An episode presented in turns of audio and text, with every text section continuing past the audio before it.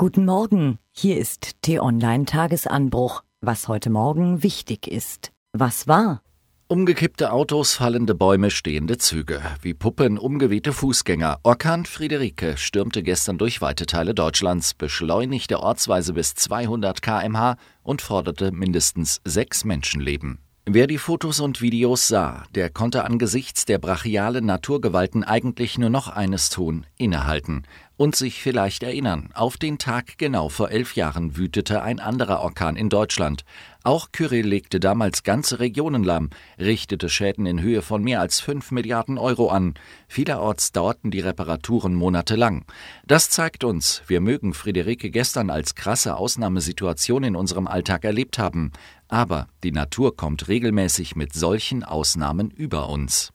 Falls Sie zu den Unglücklichen gehören, deren Auto eine unliebsame Bekanntschaft mit einem Baum oder herabfallenden Dachziegeln gemacht hat, dann fragen Sie sich jetzt, wer zahlt für den Schaden? Auf t-online.de erklären wir es. Was steht an? Bundeskanzlerin Merkel besucht heute Frankreichs Präsidenten Emmanuel Macron. Immer eine schöne Sache, aber der heutige Anlass ist etwas Besonderes. Die beiden feiern den 55. Jahrestag des Élysée-Freundschaftsvertrags zwischen unseren beiden Ländern. Ein eigener Haushalt, ein Finanzminister und ein eigenes Parlament für die Eurozone. Gleiche Löhne überall in der EU, härtere Steuergesetze gegen Google, Apple, Facebook und Amazon, eine neue Militärdoktrin, eine europäische Antiterrorstaatsanwaltschaft, eine EU-Geheimdienstakademie, eine EU-Asylbehörde und eine europäische Grenzpolizei. Um solch große Vorhaben wird es heute gehen. Über den gegenwärtigen Präsidenten der USA könnte T-Online-Chefredakteur Florian Harms sich manchmal tagelang echauffieren hat man bestimmt schon gemerkt. Aber was er an Amerika zutiefst bewundert, ist das System der Checks and Balances. Die Hebel der Macht sind so verteilt, dass die politischen Organe und Institutionen sich effektiv gegenseitig kontrollieren. Manchmal kann dieses System allerdings auch zu Blockaden führen, und die drohen heute Nacht. Regierung und Kongress konnten sich bisher nicht darauf einigen, wie viel Geld sie wofür ausgeben wollen. Bis Freitag 24 Uhr muss eine Lösung her, sonst werden Und Verwaltung schlagartig lahmgelegt.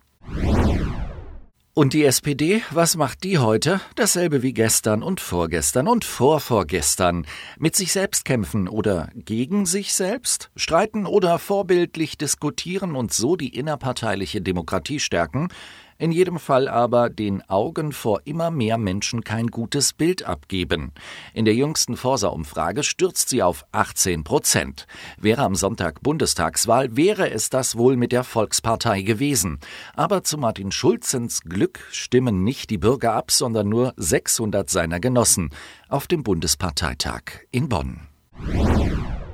Forscher aus Jena haben herausgefunden, dass der Erreger der Pest bereits Jahrtausende zuvor weite Teile Europas heimgesucht hatte. Anhand von Leichenfunden in Russland, Ungarn, Kroatien, dem Baltikum und Deutschland konnten die Wissenschaftler die DNA des Erregers für einen gewissen Zeitraum nachweisen. Die Forscher kamen tatsächlich dem Ursprung der Seuche auf die Spur. Wo der lag, das lesen Sie heute Mittag auf t-online.de. Heute Abend beginnt es, das diesjährige Drama im Dschungel. Hätte T-Online-Chefredakteur Florian Harms im alten Rom gelebt, wäre er wohl regelmäßig ins Kolosseum gegangen. Da ihm das aber nicht vergönnt ist, schaltet er eben heute Abend RTL ein. Über die gesamte Zeit des Camps hinweg kommentieren Helena Fürst und Michaela Schäfer in einem Videotagebuch auf T-Online das Geschehen. Die beiden wissen, wie es sich im Urwald anfühlt. Sie waren da schon mal. Diese und weitere Informationen finden Sie auf t-online.de.